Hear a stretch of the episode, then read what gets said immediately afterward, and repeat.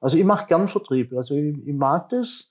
Ich, ich meine auch, ich kann mich ganz gut auf die Kunde einstellen, kann mich ganz mhm. gut in, in die ja, in die Struktur, die, die Bedürfnisse. Es ist ja immer wichtig zu wissen, wie, wo drückt den Kunde der Schuh.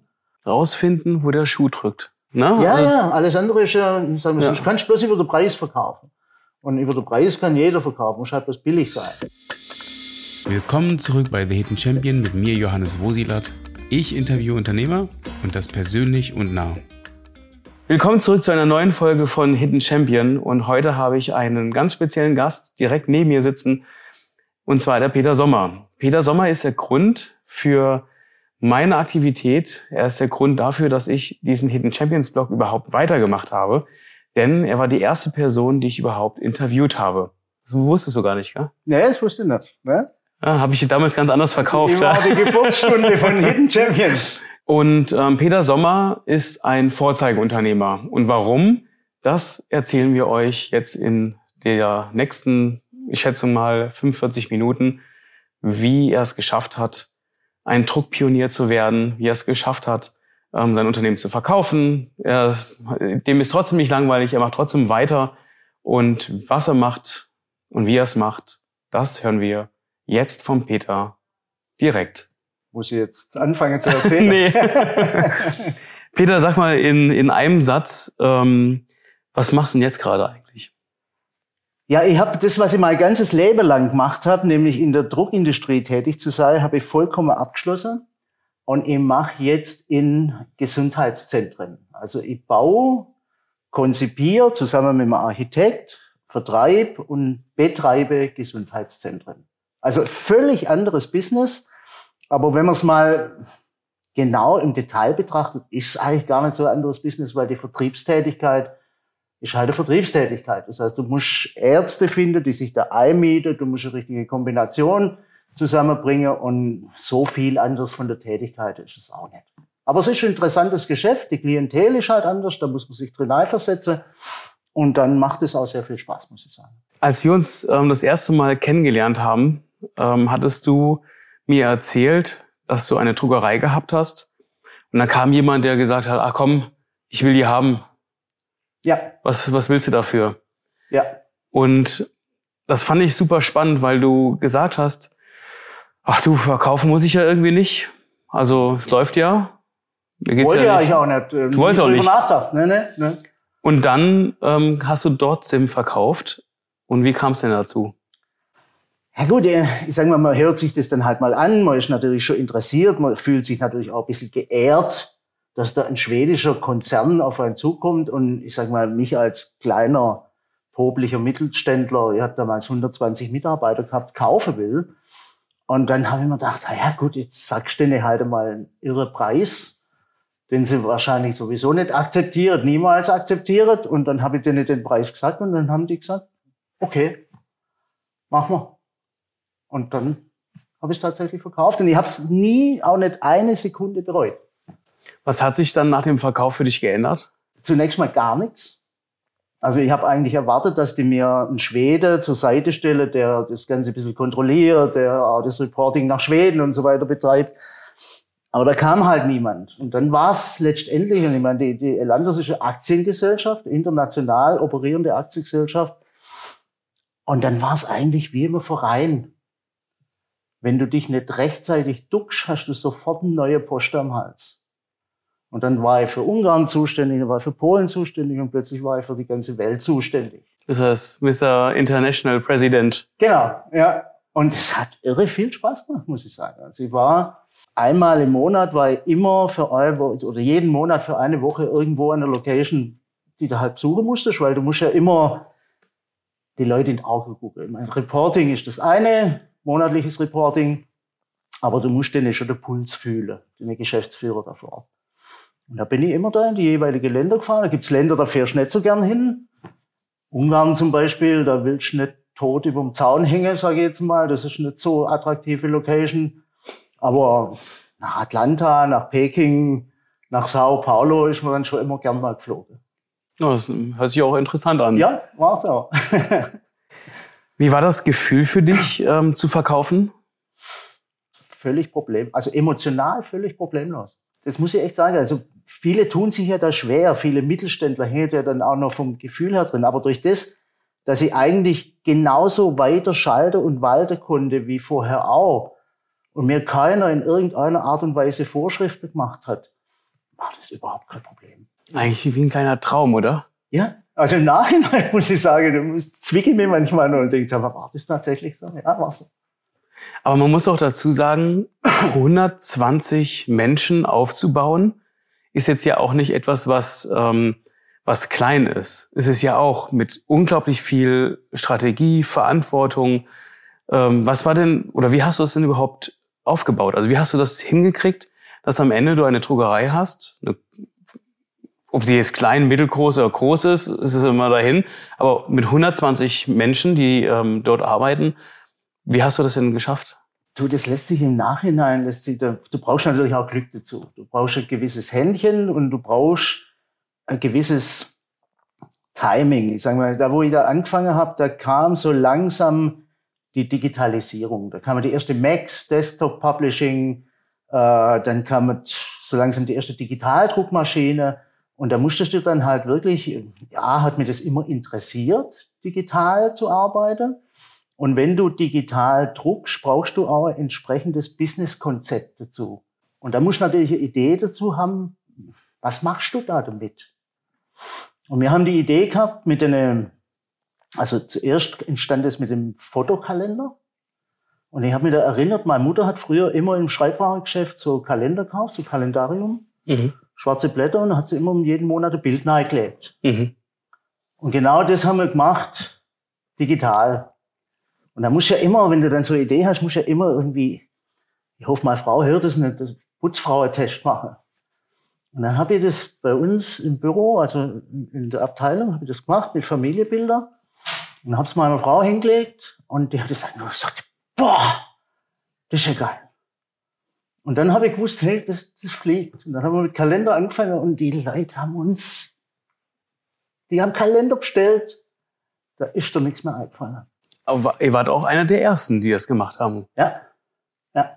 Gut, da gab es dann parallel, nahezu parallel gab es dann auch wieder andere.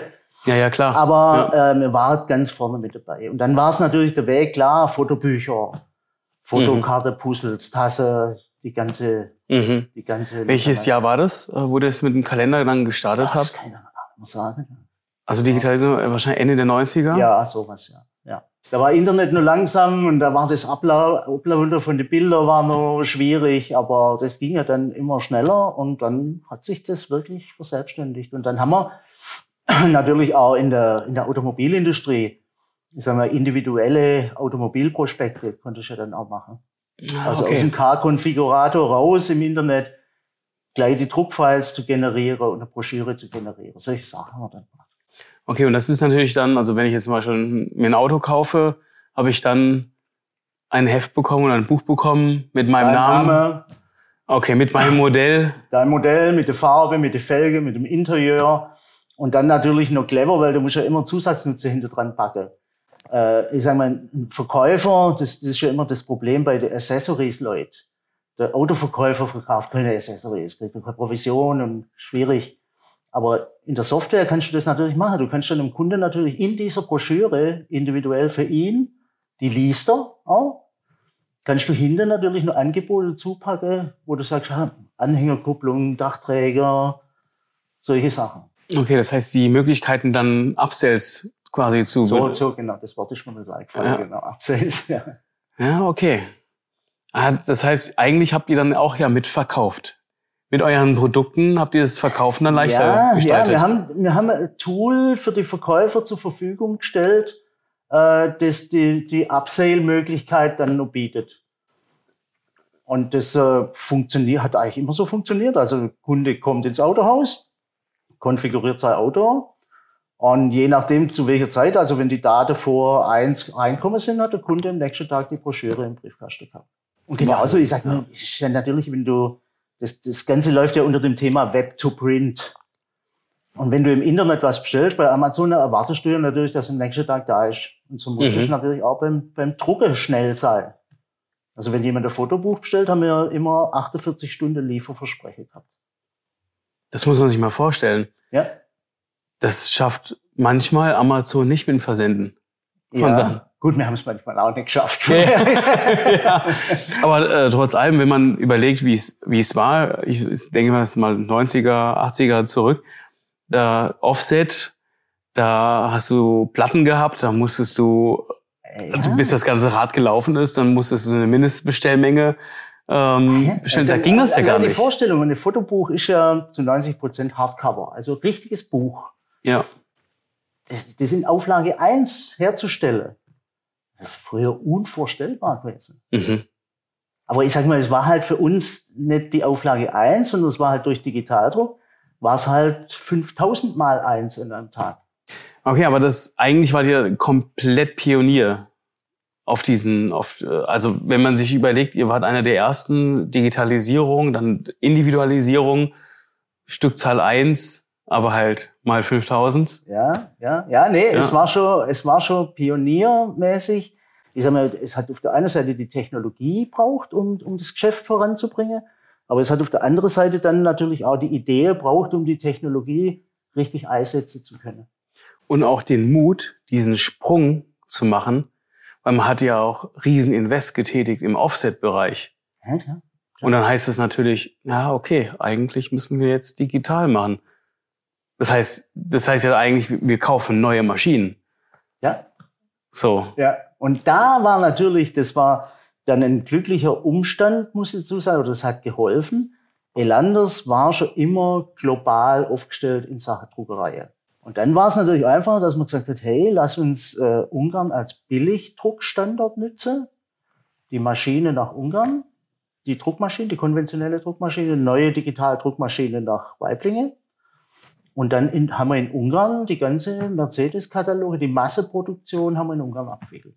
Wenn du jetzt äh, nochmal zurückblickst, verstehst du den Grund, warum die bei dir angeklopft haben und äh, dich dann so kaufen also, wollten? genau das habe ich mir ja auch überlegt. Und dann habe ich äh, den Karl Bennett, das ist der Hauptaktionär von der Elanders-Gruppe, also einer von der reichsten Schwede, fünf reichsten Schwede. Alter Schwede? Alter Schwede. Karl Bennett und, äh, und Schweden sind ja sowieso alle per Du. Und dann sage ich, du Karl, wie, wie kam das eigentlich, dass ihr auf mich zukommen seid? Dann sagt er, weißt wir haben den Markt gescannt und da haben wir, sind wir auf dich gestoßen und gesehen, du hast Kunden, Mercedes, Porsche, also sind sehr automobilaffin. Und dann haben wir gedacht, das ist der richtige Partner für uns. Also ich sage mal, das, das ist jetzt alles so strukturiert abläuft, wie man immer denkt. Das, das ist gar nicht so. Das, das ist schon viel mhm. Try and Error und ha, gucken wir mal und ha, könnte gut passen. Und dann muss es natürlich auch von der, von der Chemie her gut passen. Also, du triffst die Leute dann und äh, hast, mhm. siehst, du hast die gleiche Wellenlänge und dann ging es aber rasend schnell, muss ich sagen. Also habe ich selber nicht erwartet, dass das so schnell funktioniert. Was, was hättet ihr denn gemacht, wenn, wenn das Fotobuch und Kalender nicht so eure Idee gewesen wäre. Hättet ihr dann auch so wachsen können oder war das schon nee, ein Treiber? Das war ein Treiber, absolut. Also da wären wir wahrscheinlich dann, ich meine, das, das Problem von vielen Druckereien ist ja, äh, ja, sie haben eher so ein, so ein Mischmaschlade. Und, und kriegen halt, haben ein bisschen einen Kundenstamm und kriegen da mal Aufträge und immer eher weniger Aufträge, weil das Thema Druck ja schon gewaltig unter Druck ist. Und äh, ja, schwierig. Also wäre schwierig geworden. Also mhm. ohne, ohne die Digitalisierung wäre es sicherlich. Und die zündende Idee? Ja, gehört dazu, aber wäre ja. sicherlich schwierig gewesen, muss ich sagen. Gab es auch Situationen, ähm, wo du, wo du auch mal Respekt hattest oder Angst hattest, dass äh, es vielleicht auch schief gehen kann? Ich sage mal, damals war ich natürlich auch noch viel jünger. Und wenn du jünger bist, gehst du ja sowieso ganz anders an die Thematik ran. Ja, also okay. das ist, das habe ich wohl von meiner Oma geerbt. Also die war auch Unternehmerin und äh, die hat auch immer Entscheidungen getroffen ad hoc. Und das habe ich auch immer gemacht. Und klar, das sind manchmal falsche Entscheidungen dabei, damit, damit man lebe. Aber nee, gab es eigentlich, kann ich mich jetzt nicht erinnern. Und wenn du dann verkauft hast und du hast eigentlich nimmer das persönliche Risiko, äh, deswegen verstehe ich auch ganz gut wie Manager-Ticket. Mhm da agierst du dann wieder ganz anders, wie wenn du, sagen wir mal, selbstständiger Mittelständler bist. Da geht's nochmal, geht's nochmal ein, ein bisschen Sache. lässiger zur Sache. Ja. So, und dann, dann hast du irgendwann gesagt, okay, jetzt, jetzt ist der Punkt erreicht, jetzt gehe ich mal raus aus der Geschichte.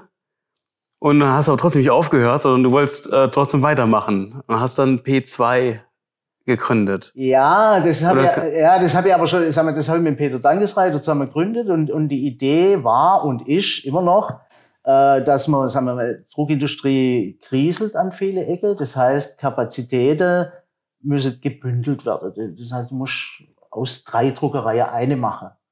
Du musst die Kunde bündeln und da wieder ein profitables Geschäft draus machen. Und äh, das habe ich mit Peter Dankesreiter. Ich fand die, ich fand die grundsätzlich den Gedanke ganz interessant. Und äh, dann habe ich aber gemerkt, hey, jetzt hast du aber lang genug mit der Druckindustrie umeinander gemacht. Jetzt willst du das irgendwie nicht mehr. Und äh, wir haben einen erfolgreichen Ansatz gehabt und du hast ja da auch fotografiert für uns äh, teilweise. Und äh, dann habe ich jetzt dieses Geschäft meinem Sohn übertragen mhm. und ich mache jetzt dieses Gesundheitszentrumsgeschäft. Und das ist, macht auch sehr viel Spaß. Mhm. Äh, und ist okay so. Ja. ja. Ist ein bisschen ruhiger wahrscheinlich auch, ne? Auch. Ja. so. Ich bin auch ein bisschen älter und dann ist es ganz okay, wenn es ein bisschen ruhiger ist. Ja, ja aber ganz, ganz nichts zu machen wäre, wär passt auch nicht. Ja, nee, weil du willst schon irgendwie auch mit dem Kopf dabei bleiben. Ja. Und, ähm, ja, und, und ich sage mal, ich bin schon einer, der, äh, wenn ein Geschäft machen kann, dann will ich es auch machen. Und dann will ich es auch richtig mhm. machen. Und äh, so ist das jetzt mit dem Medic Plaza Gesundheitszentrum genauso. Und, und es zeigt sich auch, wenn du aus dem, aus dem Marketingumfeld, aus dem Druckumfeld, was ist ja auch Marketingumfeld, äh, kommst, dann hast du da auch ein gewisses Gespür dafür, wie du auftreten musst. Und wir haben jetzt zum Beispiel auch wieder so Idee äh, mit, mit jemand, der so viele so, so Corporate Publishing Magazine macht. Fischermann Media, ich weiß nicht, ob du die kennst. Und ich die Idee gehabt, Mensch, wir haben das viel mit Ärzten zu tun. Lass uns doch ein Lifestyle-Magazin für Ärzte machen. Mhm. Und das fangen wir jetzt gerade an. Und also witzigerweise, also Anzeige, kein Problem. Anzeigenkunde, kein Problem. Wir müssen jetzt bloß halt nur die Inhalte entsprechend füllen. Mhm. Und dann wollen wir das mal mit einer 25.000 Auflage mal rausschießen und hoffen mal, dass das dann was wird. Spannend, okay. Ja. Also ein Lifestyle, das heißt ohne medizinische Themen, sondern ich sage mal, äh, versuche Themen zu finden, wo man denkt, dass die für Ärzte interessant sind. Okay. Und dazu gehören natürlich auch Autos und Rolex-Uhren und Klar, solche Sachen. Ja. Aber ja. ich sage mal schon, gucke, dass man in den medizinischen Bereich ein bisschen reinkommt. Mhm. Was ist so die, also, da ist jetzt ja schon wieder die Verbindung auch wieder zum Druck, ne? Ja, ja, ja, ja ganz das klar. ist dann doch nicht ganz Ja, das ist, also das so, ich muss doch noch einen Finger reinstecken. Ja, ja. okay, und was ist, ähm, da hast du einfach Bock drauf oder hast du da auch schon ein Ziel ähm, damit? Ich sage mal, das Ziel wäre natürlich, ich sage mal, Idealfall wäre, das Magazin fliegt, das verkauft sich gut, also wird ja nicht verkauft, sondern es wird ja praktisch an die Ärzte verschenkt aber verkauft sich gut in Sachen Anzeige. Mhm. Äh, man druckt es dann natürlich in der Druckerei, die meinem Sohn gehört. Mhm. Äh, und äh, hat dann eben einfach Spaß an einem gut gehenden Magazin, wo dann, wo du schöne Inhalte produzieren kannst. Also das mhm. würde mir einfach Spaß machen, muss ich sagen. Und wie geht's dann weiter mit Medikplaza? Weil ich möchte wahrscheinlich auch, ihr habt jetzt ein Gebäude ja. in Weibling, wo das dann, ähm, ja. wo, ihr seid jetzt ja jetzt schon gerade am Bauen. Ähm, ja, wir sind jetzt so mit dem Rohbau fertig. Also wir werden nächstes Jahr, drittes Quartal nächstes Jahr, werden wir Bezug haben. Wir sind komplett vermietet. Wir haben äh, interessante Kombination von Ärzten äh, mhm. da drin. Und klar, das Ziel ist natürlich, die Marke Medic Plaza weiterzutreiben, weitere Ärztehäuser unter dem Brand Medic Plaza äh, zu bauen. Und dann muss man sehen, was passiert, ob man dann die Marke verkauft. Das ist erstaunlich, was da jetzt schon Interessenten auf uns zukommen sind, die hm. das Ärztehaus jetzt schon kaufen wollen. Und äh, ganz interessant, da lernt man also wirklich äh, Dinge kennen, die man sich so mhm. gar nicht vorstellen kann. Aber wir haben uns gesagt, nee, wir möchten jetzt noch nicht verkaufen. Erstmal eins fertig bauen, ne? Eins fertig bauen. Also ich sag mal so Idealfall vier, fünf zu haben. Ja. ja. Und dann vielleicht zu verkaufen. Was sind so deine ähm, drei stärksten Eigenschaften? wo du sagst, die haben vielleicht viel Einfluss auf ähm, den Erfolg, den du, den Dingen, die du anpackst, ähm, beeinflussen? Also ich, ich würde mich mal als entscheidungsstark bezeichnen. Also ich kann mhm. schnell Entscheidungen treffen und ich kann dann aber auch, und das sind ja natürlich wie immer nicht alle richtig, ich kann dann aber auch sagen, okay, Entscheidung falsch, zurück, da lang. Also das kann ich eigentlich mhm. ziemlich schmerzfrei machen. Ich bin immer wieder überrascht, wie viele Leute äh, auch in, in hohe Managementpositionen sich da schwer tun mit Entscheidungen und immer nur da noch ein Rad einholen und da noch ein Rad einholen. Das habe ich eigentlich nie gemacht und ich habe das Glück gehabt, dass ich damit eigentlich immer ganz gut durchgekommen bin. Also es war keine krasse Fehlentscheidungen, die dich fast den mhm. Kopf kostet dabei. Äh, das gehört sicherlich zu meinen Eigenschaften, zu meinen guten Eigenschaften und dann natürlich auch das Glück zu haben, dass dir immer mal wieder was einfällt. Mhm. Kannst jetzt gar nicht beschreiben, wo du, Ding, wo du, du beschäftigst dich dann auch konstant auch mit Dingen dann, oder? Ja, Immer. Ich, kann, ich kann den Prozess nicht wirklich beschreiben. Das ist, denkst, ah, Mensch, das könnte doch, lass uns das mal probieren. Und dann probiert man es und dann funktioniert es auch. Weißt du, was ich, du, du sagst, du bist entscheidungsfreudig. Vielleicht ist ja auch der, der Punkt, du warst Eigentümer und du hattest die Verantwortung, dass es ja. läuft. Und ich glaube, Entscheidungsfreudigkeit ist sehr eng mit auch Verantwortung. Oder? Weil ich glaube, wenn du selbst genau weißt, die, ich habe die Verantwortung, dass ich das nicht an die Wand fahre, dann entscheidest du trotz allem ja auch weise. Also du bist ja nicht nur über schnell, sondern du machst ja, ja. schon auch bewusst, ähm, was kann Aber denn auch das ist falsch laufen. Zum, zum der dritte Punkt ist auch natürlich eine gewisse Risikobereitschaft. Du musst bereit sein, Risiken zu fahren. Natürlich nicht äh, Harakiri, aber äh, gewisse Risikofreude muss dabei sein. Und du musst dann manchmal wirklich einfach den Schritt machen und sagen, jetzt probiere es aus. Weil sonst kannst du es ja nicht wissen. Und es war, ich sag mal, ich habe jetzt auch mit äh, Architekten und so weiter und mit äh, Gesellschafter zu tun in Mediplaza. Und da ist schon, da muss man dann schon manchmal überzeugen, dass die Leute sagen, ja, mhm. machen wir. Und wir haben ja von der ganzen Branche gar keine Ahnung. Also, wo ich dann zum ersten Mal den Begriff gehört habe, äh, Kassenärztliche Vereinigung. und die bestimmt ja, äh, wie viele, ich sage jetzt mal, Augeärzte im Rems-Murr-Kreis oder in Weiblingen sich niederlassen dürfen. Da haben die sich bestimmt die Nackenhaare gesträubt, oder? Als sie ich bin hier vom Glaube abgefallen. ja.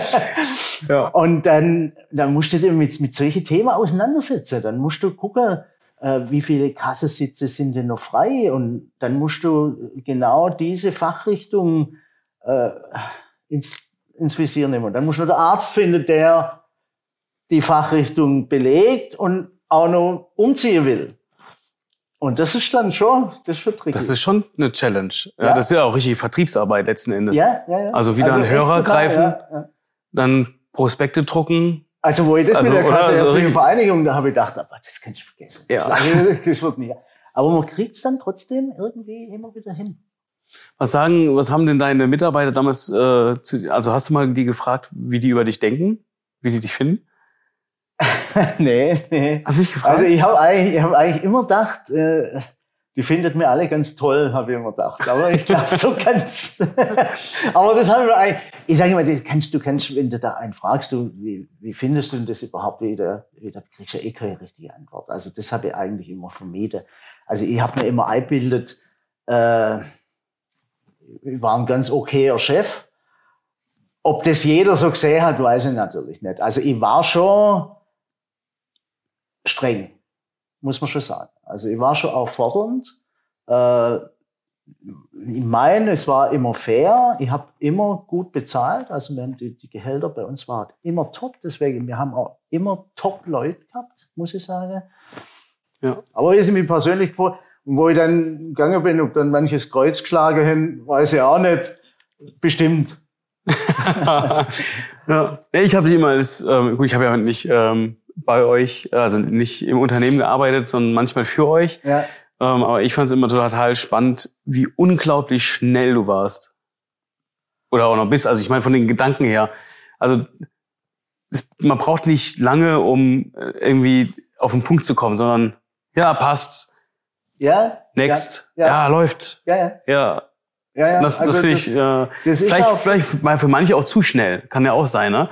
Dass man extrem viele Entscheidungen treffen muss äh, an, an einem Tag. Ja? Und da kann es sein, dass manchmal nicht so ganz hinterherkommen. Ja, ich, ich sag mal, das ist auch, sagen wir mal, von, von Mitarbeiter zu Mitarbeiter verschieden. Also bei mir war schon immer, wenn man dann eine Entscheidung getroffen hat und dann die schnell umsetze die Mitarbeiter Verantwortung übertrage und die loslaufen zu lassen.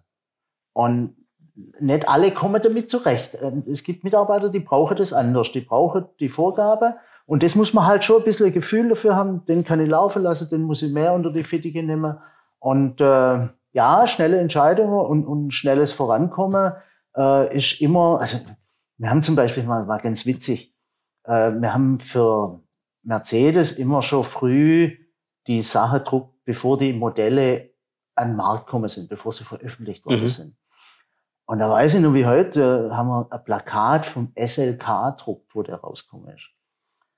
Und plötzlich ruft mir die Konzernsicherheit an, also das war noch geheim, ich wusste es aber nicht, dass es geheim ist, ruft mir die Konzernsicherheit an und sagt, äh, Sommer, pass auf, das Plakat ist im Internet auftaucht, äh, kannst ersteigern und das Auto ist noch gar nicht veröffentlicht. Und da ist mir natürlich die Düse eins, also Konzernsicherheit, eh schon mal ein Thema, wenn du da mal, Oha. wenn du da mal aufpoppst. Und dann war das aber nachher, hat sich herausgestellt, äh, das war eine Mitarbeiterin von mir, die hat halt das Plakat mitgenommen vom, vom Stapel für ihren kleinen Bruder. Und die Mutter hat das Plakat gesehen und hat es ins Internet gestellt. Zusammen mit ein paar Rollschuhen und mit einem anderen Zeug noch, also auf Ebay. Und hat es dann, hat es dann verkauft. Und äh, dann haben wir da die Idee geboren, dass wir gesagt haben, hey, wenn es doch sowas gibt, dann lass uns doch das Thema Security Printing anbieten. Also mit verschiedenen Sicherheitsstufen. Und das haben wir dann auch in der Automobilindustrie, haben wir das dann angeboten und verkauft. Du hast ja nicht gefeuert, Nee, natürlich nicht. ne, sondern Nee, du hast daraus noch eine gute- das war eine gute und Geschäftsidee. nette Mitarbeiterin. Und ich weiß aber, die hat sich ja auch nicht eine Geschäftsidee gemacht. Ja? Und dann kam, haben wir praktisch Aufträge. Aufträge gekriegt aus der Entwicklungsabteilung. Also wo, dann, also wo die Daten auch nicht hin und her geschickt wurde, sondern wo dann ein Kurier hinging, den Datensatz geholt hat und das dann auch über einen speziellen Server. Und das ganze Ding haben wir dann richtig ausgefeilt, haben eine Broschüre draus gemacht, Security Printing, gab es drei Levels, auch preislich unterschiedlich. Das war eine ganz gute Geschichte. Ja, du, es kann ja immer etwas passieren. Man ist ja davor nicht gewartet. Man, Ah ja, Wie vor allem, das sind halt so Sachen, wo du gar nicht dran denkst.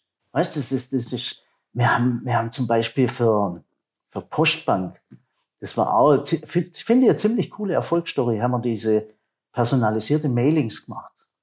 Also wo du praktisch, ich sagen wir mal, Oma will einen Sparvertrag für ihr Enkelkind abschließen, will 50 Euro im Monat ansparen und will das zehn Jahre lang machen. Dann hat die Oma von uns ein Prospekt gekriegt mit äh, der Bilderwelt, älteres Fotomodell, kleines Kind, 50 Euro, macht mit Zinsen zehn Jahre zu den und den Betrag und so weiter und so fort. Und hat dann praktisch, hat man das der Oma zugeschickt mit dem Antrag, wo sie bloß nur unterschreiben musste, wo alle die Daten schon drin waren. Und da war die Erfolgsquote von den Mailings war phänomenal, war bei 60 Prozent teilweise, wo das dann ausgefüllt haben. Wahnsinn. Und da haben wir natürlich auch Das ist richtig viel. das ist richtig, normalerweise 2 Prozent, 3 Prozent. Das war richtig Aber es war auch personalisiert, ne? voll personalisiert. Das heißt, die Oma hat sich angesprochen mit Namen. Ja, ja, klar, klar. Und dann ist das natürlich auch ausdehnt worden auf andere Produkte und so weiter und so fort. Und dann haben wir schon sehr früh, haben wir die, es war ja noch kein Datenschutzgesetz und da war ja Datensicherheit, war ja überhaupt nicht, wir, sind ja, wir haben ja agiert wie Friseure. Wir haben ja mit Daten hantiert, die, ja, ich sage jetzt mal, sehr stark personenbezogene Daten mit Finanzdaten und Firewall, ja, praktisch Gartentürle. So ungefähr. Und, und dann hat sich dann tatsächlich mal einer reinkackt bei uns ins System. Also wir haben das dann früh gemerkt und konnte das dann auch wieder schließen. Aber da merkst du dann, hoppla, jetzt musst du richtig Geld investieren in das Thema Datensicherheit. Ja. Wo, so, wo siehst du deine Stärke? Ah, schon Vertrieb. Ja. Also ich mache gern Vertrieb. Also ich, ich mag das. Ich, ich meine auch, ich kann mich ganz gut auf die Kunde einstellen, kann mich ganz Mhm. gut in, in die ja, in die Struktur oder die Bedürfnisse. Es ist ja immer wichtig, dann zu wissen, wie, wo drückt den Kunde der Schuh. Und wenn du das rauskriegst und wenn du da Lösungen anbietest, dann funktioniert es in aller Regel auch ganz gut, muss ich sagen. Rausfinden, wo der Schuh drückt. Also Nutzen bringen. Ne? Ja, also, ja, alles andere ist ja, sagen wir Ja. so, du kannst bloß über den Preis verkaufen. Und über den Preis kann jeder verkaufen, muss halt bloß billig sein. Wie würdest du dich denn beschreiben? Bist du eher, ähm, wie hast du Hierarchien überhaupt gehandhabt? Also ich sag mal, wenn, wenn ich jetzt äh, nimm vor dem Verkauf, äh, da war man eigentlich sehr flache Hierarchie. Da war ich der Boss und dann gab's gewisse Abteilungsleiter, aber sagen wir mal so, so Management-Ebene gab's da noch nicht. Und das musste natürlich, wenn du jetzt, ich war, ich war bei Elanders für circa ja, 17 Standorte zuständig. Und da brauchst du natürlich Hierarchie, da brauchst du Reportings, da musst, da musst es dann, da musst du dann schon ein gewisses Konzerndenken an den Tag legen. Das, das musst du Mhm. natürlich auch lernen. Ich habe ja früher nie einen Bericht geschrieben, wem denn auch, hätte das mir schrei selber schreiben können. Also, und dann musste, musstest du eben monatlich reporten, Zahlen, Umsatz, Gewinn gegenüber dem Forecast und so weiter und dann auch immer nur ein gewisses paar Zeilen Reporting dazu.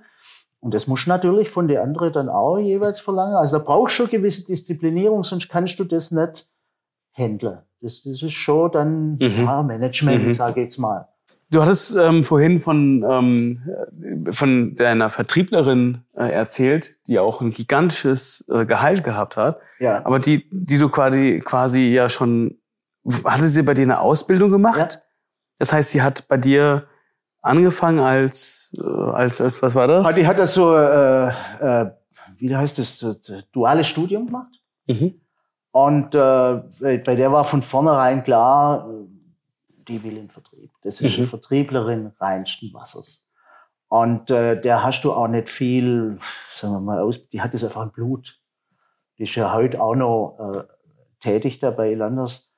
Und die hat innerhalb von zwei Jahren, hat die von null Umsatz völlig selbstständig knapp acht Millionen Umsatz Kunde akquiriert die Kunde auch gut betreut. Das gehört ja auch dazu. Ist ja nicht bloß die Akquise, sondern die Kunde müssen ja auch zufrieden sein. Und das war einfach oder ist einfach eine Rakete in Sachen Vertrieb. Das muss man, Mhm. wirklich- hat's im Blut. Mhm. Und da hattest du dann auch, war für dich auch ganz klar, hey, die bringt so eine geile Leistung, der zahle ich halt auch mal ihre Ha, ja, klar. Ich sag mal, 200.000 oder ein guter. Vertriebler ist, ist immer derjenige, wo sagt, hey, Grundgehalt interessiert mich eigentlich nicht. Ich will einen hohen Bonus. Und wenn einer sagt, äh, als Vertriebler, ha, ich will eigentlich keinen Bonus, ich will bloß ein hohes Grundgehalt, dann eher nicht. Aber die, wo mit einem niedrigen Grundgehalt und mit einem hohen Bonus äh, einsteigen, das sind auch die, die das Geschäft dann auch treiben. Die, die wollen Geld verdienen Mhm. die wollen viel Geld verdienen. Und dann ist das auch, da war ja immer völlig schmerzfrei. Das ist, es gibt ja auch Firmen, die sagen, na ja, das mit dem 10 Prozent, ich sage jetzt einfach mal, Zahl 10-prozentige Bonus, das können wir jetzt nicht mehr machen, weil dann verdienst du ja zu viel und schraube dann den Bonus runter. Habe ich nie gemacht. Ja, war immer völlig, ich fand es auch immer klasse, wenn ein Vertriebler dann aufgrund von seinem Bonus wirklich viel Geld verdient hat. Mhm. Und das ist mir auch immer zugutegekommen, so als klassisches Win-Win. Und dann hat man die Jungs und Mädels auch völlig frei laufen lassen können. Also die haben sich dann schon selber drum gekümmert, um das, um das neue Geschäft. Warst du damals auch noch im vertrieblich dann aktiv oder hast du oder hattest du dann wirklich deine Vertriebler gehabt? Also ich war, sagen wir mal, bei große Kunden vertrieblich aktiv und habe dann aber auch schon immer dann da einen Vertriebler mitgenommen, gleich mit reingenommen, weil mir dann schon klar war, ich kann ja den Kunden gar nicht betreuen. Ja. und habe den da schon eingeführt und äh, der hat den dann weiter betreut. Aber ich sage mal, bei, wenn es jetzt mal bei Daimler, das ganze Kataloggeschäft, was das noch gab, das war Umsatzvolumen von knapp 10 Millionen im Jahr. Äh, da erwartet der Kunde auch, dass der Chef mitkommt, Mhm. wenn es darum geht, dass, dass das dann verteilt wird. Mhm. Das ist dann schon die Erwartungshaltung. Und dann muss dann halt auch mal, ich sag mal, alle Vierteljahr mal vorbeikommen und Ja. Shake Hands und Käffchen trinken. Käffchen trinken. Gin. Genau. Nee, nee, das gibt's dann nicht. Und der Kaffee bei denen ist auch nicht berühmt. Stimmt. Und dann gab es immer, dann gab's immer, das war immer so witzig, da gibt es so diese Balzen-Keksmischung, weißt du, die gerollte Dinger drin sind. Ja. Die standen immer auf dem Tisch, also vor die Einsparungsmaßnahmen. Aber die Schokolade, die mit Schokolade war, hat immer schon weggegessen. Da war immer bloß die trockene, größerliche Kekse drin. Lecker. Ja. Ja, super interessant, Peter. Das ist schon, Ja, war, war, war spannend. Ich meine, sagen wir mal, jetzt die Druckindustrie selber ist ja jetzt nicht so populär. Viele wissen ja gar nicht, was es da an Technologiesprünge gegeben hat. Aber es ist schon Mhm. irre, was da alles passiert. Ich glaube, die meisten, die kennen ja auch eher dann ähm, Flyer-Alarm. Ne? Das ist so, die- so die. Ja, aber Flyer Alarm ist natürlich, ist natürlich auch ein Pionier auf der ganz anderen Seite. Also die haben ja, sagen wir mal, das, das, das Kost-Preis-Verhältnis in der Druckindustrie absolut revolutioniert. Visitenkarte für 5 Euro bestellen kannst. Unvorstellbar. Aber die haben halt, äh, sagen wir, durch das, dass sie viele gleiche Druckaufträge kombinieren auf der Druckform, konnte die halt äh, Preise umsetzen, die eigentlich unvorstellbar waren. Also geile Firma. Mhm. Äh, Richtig geile Firma. Geile, geiler Job gemacht. Ich habe immer von vielen Druckern immer gehört, das war so ein Dorn im Auge. Ah ja, klar. Klar, weil die haben natürlich der- ganz andere Preise, der, ne? Der, klassische Drucker legt für, für so einen Job nicht einmal eine Auftragstasche an. Der hat den Flyer-Alarm schon verkauft. Gute Marke drüber gesetzt. Ja. Und sehr viel standardisiert, glaube ich, ne? Ah ja, nur standardisiert. Mhm. Und dann halt eben viele Druckpartner, die dann die Sachen umsetzen können. Ja, wobei Flyer-Alarm ist ja einer, der macht viel selber. Ach so, machen die echt jetzt? Ja, viel selber. Der hat Ach, richtig krass. große Druckfabrik auch. Und äh, ja, alles richtig gemacht. Klar, du musst natürlich, das Geschäft ist jetzt auch, da kannst du jetzt Berufskleidung kaufen und so Klar, die erweitern auch ihre, Ja. den Bauchladen. Klar. Ja.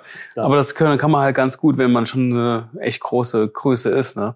Ah ja, Dann kann man Sachen gut, ähm, Ja. und wenn man dann natürlich auch seine Erfahrung dort gemacht hat und ähm, für 35 Euro oder für 5 Euro seine Visitenkarten äh, be bekommen hat, dann und damit happy ist, ja, dann kaufst du auch deine bedruckte so Mütze oder was weiß ich. Unfassbar billig teilweise, dass du gar nicht auf die Idee kommen würdest, das bei einer klassischen Druckerei zu kaufen. Aber ich sage mal, so wie mir, so wie ich jetzt nicht auf die Idee komme, wäre in das Flyer-Alarmgeschäft einzusteigen. Und, und viele haben das probiert und sind dann gescheitert, weil da hängt natürlich auch ein großer Marketingaufwand dahinter. Äh, so ist Flyer-Alarm nicht auf die Idee gekommen in das Fotobuchgeschäft. Also sie sind mal, sie haben es mal probiert und haben es dann aber auch gleich wieder gelassen, weil das ist schon auch wieder ein völlig anderes Business. So muss eben jeder das machen, wo er, wo er spezialisiert ist. Mhm. Was war denn dein größter Fehler? Ich meine, es lief alles extrem geil. Kann man nicht anders sagen. Ja, die größte Fe also Was war gut, es waren ja. sicherlich viele Fälle, aber einer, der mir in, nachhaltig in Erinnerung blieb, ist, das war, wo wir gedacht haben, naja, Fotobuch und Kalender und das alles läuft, ja. Und dann haben wir die Idee gehabt, hey, lass uns doch, da, hat- da hat mein kleiner Sohn hat auch Fußball gespielt, lass uns doch so Fanhefte, also Hefte für die Fußballvereine machen, wo die Mannschaften, C-Jugend praktisch, da können die ihre Bilder abholen, Mannschaftsaufstellung, Autogrammkarte und hin und her, also das ganze Portfolio. Und ich habe das für eine geile Idee gehalten. Und dann haben wir Adidas schon gewonnen gehabt, die gesagt haben, hey, finden wir auch klasse. Und dann verteilen wir Gutscheine für so Hefte, Mhm. wenn du Adidas-Produkt kaufst und so weiter und so fort. Und dann habe ich, bin ich eigentlich ganz stolz auf mich selber, bin ich heimgekommen und mein Kleiner saß gerade da und hat Hausaufgabe gemacht. Und dann sage ich, hey, guck mal, kannst du zukünftig und Autogrammkarte und Heftle und super, oder? Und das guckt drauf und sagt, ah ja, Papa, ich, ich guck mir's nachher an.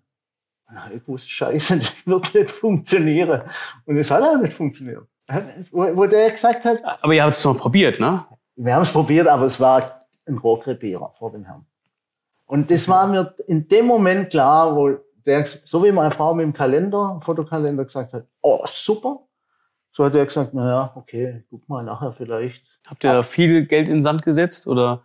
Ja, es ging, aber ja, es war schon schmerzhaft. Vor allem war halt schmerzhaft, dass du äh, vermeintlich super Idee, wo du dachtest, boah, dass du dies schön so beerdigen musst, das war schon interessant. Das tut dann auch ein bisschen weh, gell? Ja, ja, ja, ja. Was war dein bester Rat, den du je bekommen hast?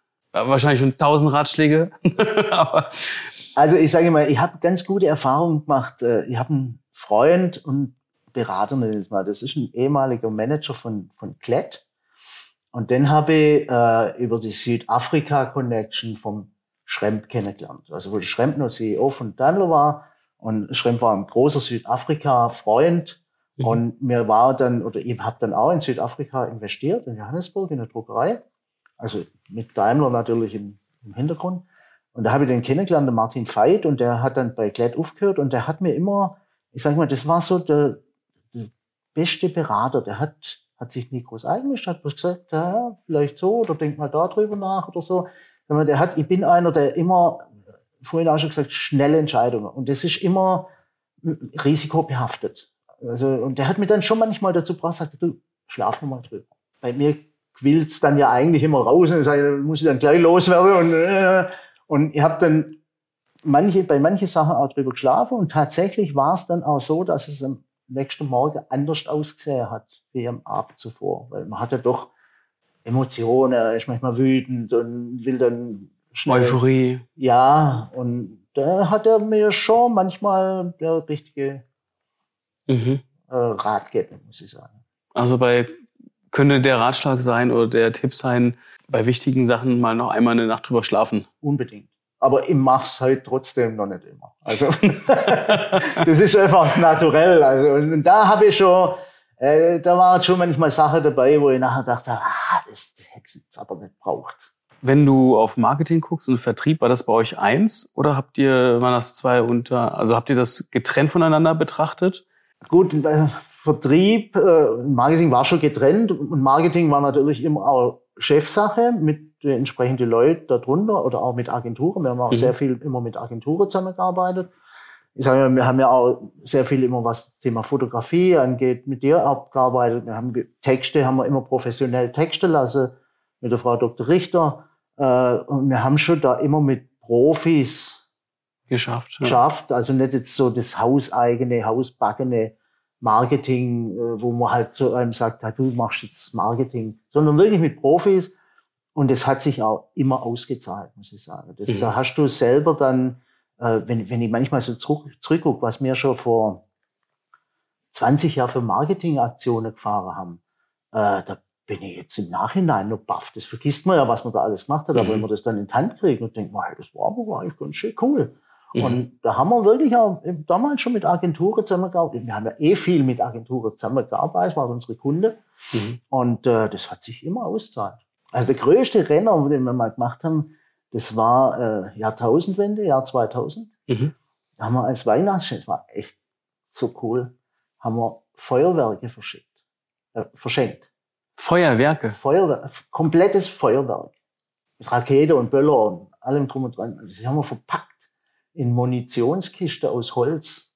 Also richtige Munitionskiste Design mit, mit so Handschnüre, ja, und, und Logo draufbrannt mit dem. Das war der Hammer, echt. Ja, Kiste geschleppt, weißt du, muss ich mir vorstellen. Das war so eine Kiste, war schwer. Und dann ist beim Daimler im, im Hauptgebäude, sind bestimmt 20 Kunden von uns gesessen. Da musste mir die 20 Kisten dann einschleppen. Und, die wurde ja auch sicherlich kontrolliert. Ja, da war es, so war es nicht gar nicht so schlimm. Und dann ist uns einmal eine Kiste auseinandergebrochen, weißt du, mit dem Gebäude. Und ach, das war ein Gemöre. Aber es war, der Hammer, es war super erfolgreich. Ja, vor allen Dingen äh, auch so, so ist ja auch wie so ein Startschuss, ne? So, so ein aufs ja. nächste Jahr. Ist ja irgendwie so ein ja. das ja. Jahr ist vor, vollendet und wir feiern aufs nächste Jahr. War perfekt auf der Punkt. Ja. ja. Und dann Jahr 2000. Ja.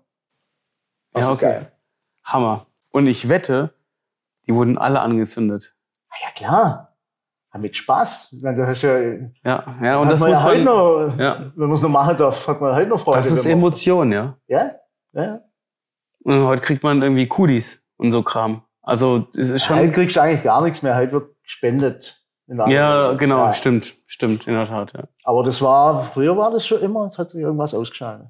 Das war's jetzt mit dem Interview mit Peter. Wenn ihr Fragen habt, dann schreibt uns. Unser Instagram-Kanal ist at @thehiddenchamp und ähm, wenn ihr Teil unserer Show werden möchtet, dann feuerfrei. Schreibt uns ein Feedback, schreibt uns einfach über unsere Kanäle und dann hören wir uns das nächste Mal wieder. Nächste Woche Mittwoch. Bis dann, euer Johannes und Peter.